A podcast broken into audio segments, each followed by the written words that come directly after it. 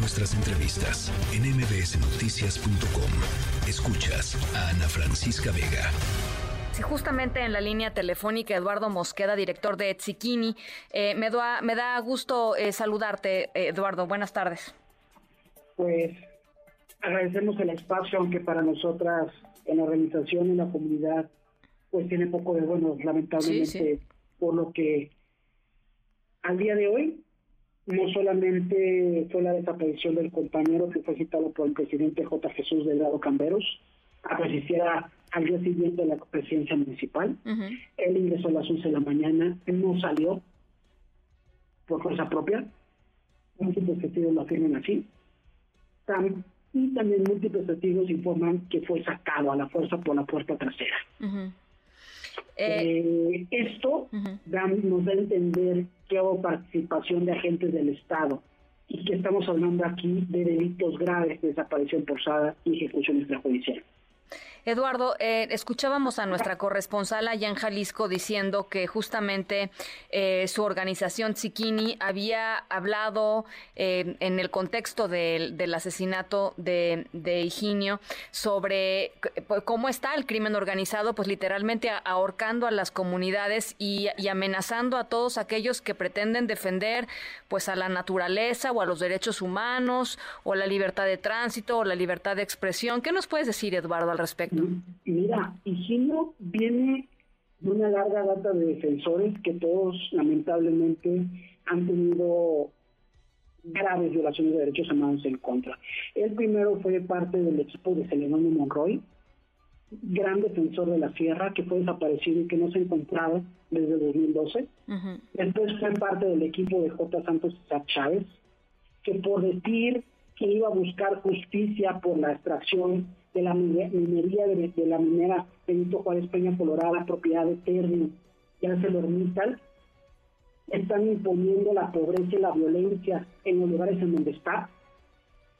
Prueba de ello es aquí, también con la desaparición de un defensor eh, comunitario y de su abogado, y también en sí, Aquí estamos viendo un patrón que es muy claro, que parece que los únicos que no lo ven son las autoridades y que no hacen nada para asegurar una investigación real, sanción y reparación. Nosotros llevamos años pidiendo la atracción por parte de la Fiscalía General de la República. Nosotros estamos pidiendo acciones efectivas de prevención.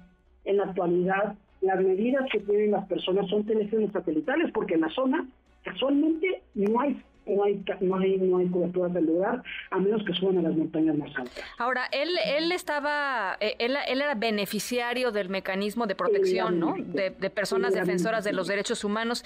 ¿Y de qué le servía este, este, este mecanismo de protección, Eduardo? Pues vemos que al día de hoy que nada. Vemos al día de hoy que, que, que poco de poco sirvió, porque los criminales, y hablo criminales a este componente eh, amplio de actores, como son crimen organizado que está realizando la tala y la minería ilegal, la empresa legal la minería y las autoridades de todos los niveles, porque llevamos años otras organizaciones y nosotros, eh, eh, defensoras de, la, de, defensoras de ahí de la, de la comunidad, denunciando hasta 10 minas ilegales. Dígame usted si es posible desarrollar 10 minas ilegales si no hay corrupción de la federación, estado y municipio. ¿Qué van a, qué, qué, acciones tomar? Porque escuchábamos la, em, pues a nuestra corresponsal, la fiscalía dice que está investigando, no sabemos a qué puede llevar una investigación así, pero ¿qué, qué, cuál es el plan, Eduardo? el plan es exponer que Ayotitlán, con sus más de 15 mil personas, es lo que determinan muchas expertas en materia de extractivismo como un área de sacrificio se encuentra el yacimiento de hierro y la mina más importante de hierro del país. Cuentan con un 90% prácticamente de alta marginación. También se encuentran bajo un estado de sitio que está imponiendo la minera transnacional en conjunto y en alianza con toda la otra corrupción y todos los otros grupos que ya, que ya se mencionaron. Y decenas de defensores, no solamente desde ese año, sino después inclusive del, del homicidio del compañero y desaparición del compañero Higinio, al día de hoy están siendo acosados y están siendo amenazados por los mismos grupos criminales. Tremendo. Tremendo. Estamos buscando una intervención de la del gobierno de la República y la Fiscalía General de la República de una manera seria y no como hasta el momento que han sido curitas. Informo, en febrero canceló el mecanismo una ida de revaluación a la comunidad.